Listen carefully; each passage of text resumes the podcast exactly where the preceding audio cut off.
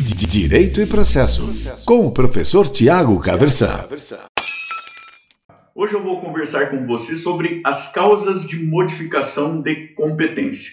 Então, lembrando apenas, a gente tem critérios definidores de competência, absolutos e relativos. E em geral, quando a gente pensa em critérios relativos, nós estamos falando aí dos critérios territoriais em geral, tá certo?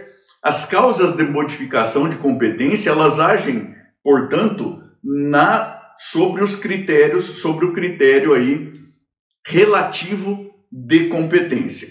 Então, quando a gente tem a propositura da demanda, é nesse momento de propositura da demanda que a gente tem a definição da competência segundo os critérios do próprio código. Isso por conta daquilo que a gente chama de perpetuatio jurisdiciones. Acontece que a competência que seria determinada por esses critérios, ela pode sofrer modificação. E nós vamos falar hoje basicamente de quatro causas: a conexão, a continência, a vontade das partes e a inércia. Então vamos começar lá pela conexão. O código diz que são conexas duas ou mais ações quando lhes for comum o pedido ou a causa de pedir. Um bom exemplo é a seguinte situação: imaginem que haja um problema na rede elétrica e que isso implique aí perdas, prejuízos de eletrodomésticos de uma coletividade de pessoas que,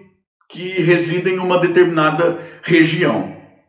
Vejam que pode haver uma multiplicidade de demandas judiciais pleiteando a indenização por esses prejuízos cada pessoa que sofreu prejuízo propondo uma ação que não se confunde com a ação da outra pessoa que decidiu propor a sua própria ação lá de maneira apartada. A causa de pedir, contudo, é a mesma. É essa instabilidade aí, esse problema na rede elétrica e na rede de fornecimento de energia. Essas causas são, portanto, conexas. O que o código diz? O código diz que as causas que são conexas podem ser reunidas para julgamento. E o critério de reunião é a prevenção. Então, serão reunidas perante o juízo prevento. Qual que é o juízo prevento? É o juízo em que houve a primeira distribuição de ação. Tá certo?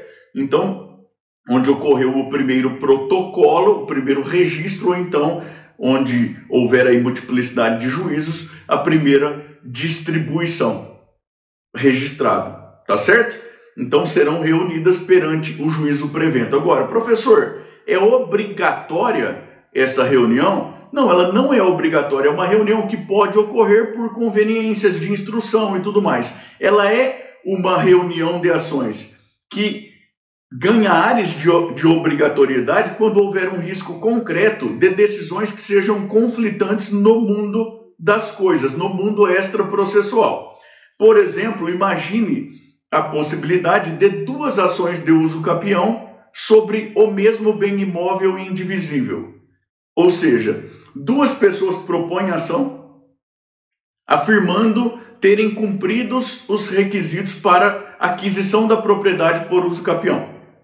Imaginem que existe uma possibilidade remota, é verdade, mas existe a possibilidade de que sejam julgadas procedentes ambas as demandas e que aí então seja impossível efetivar a essas duas sentenças. Então existe um risco de que elas configurem um conflito no mundo real. Nesse caso é determinada a reunião dessas ações pelo código, tá certo? Então, a primeira hipótese de modificação de competência é a conexão. Quando duas ações estiverem em comum aí, causa de pedir ou pedido, a gente tem aí a configuração de conexão e neste caso é possível que haja a reunião das ações todas perante o juízo prevento. Tá certo? A segunda hipótese de reunião é a continência. A gente tem continência quando a gente tiver duas ações com as mesmas partes com a mesma causa de pedir, mas o pedido de uma for mais amplo que o pedido da outra.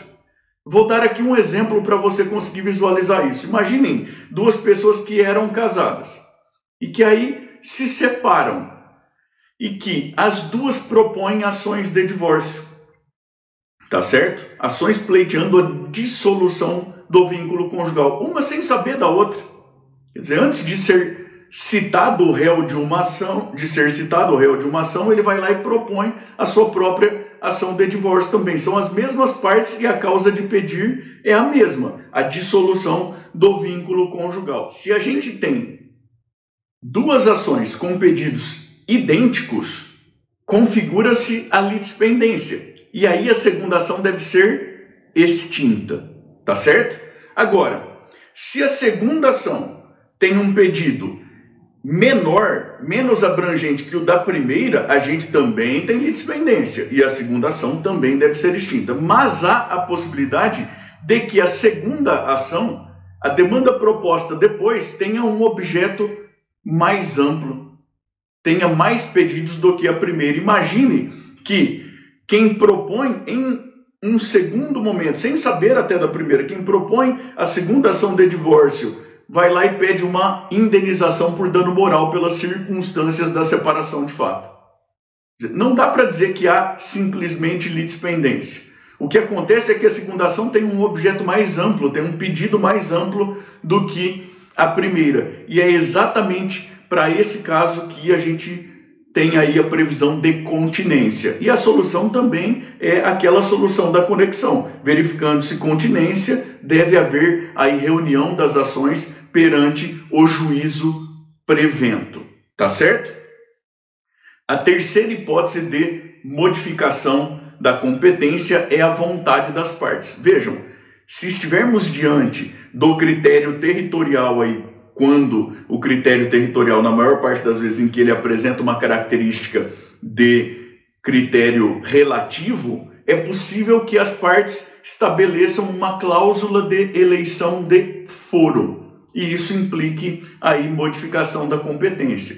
Agora vejam, segundo o ordenamento jurídico brasileiro, em geral, a, a interpretação que se faz majoritariamente não vale cláusula de eleição de foro lá nos contratos de consumo. Aliás, é possível que haja nulidade dessa cláusula de eleição de foro nos contratos de adesão, mesmo que não forem de, de, consumo. Ou seja, para que seja válida a cláusula de eleição de foro, é necessário que as partes estejam em uma posição de equanimidade, de isonomia negocial e que essa cláusula possa ser efetivamente negociada aí no conjunto. De toda forma, as partes podem, quando estão em condições de isonomia negocial, elegerem um foro para solução de demandas que venham eventualmente a existir. Agora, atenção, as partes podem eleger foro, elas não podem eleger juízo.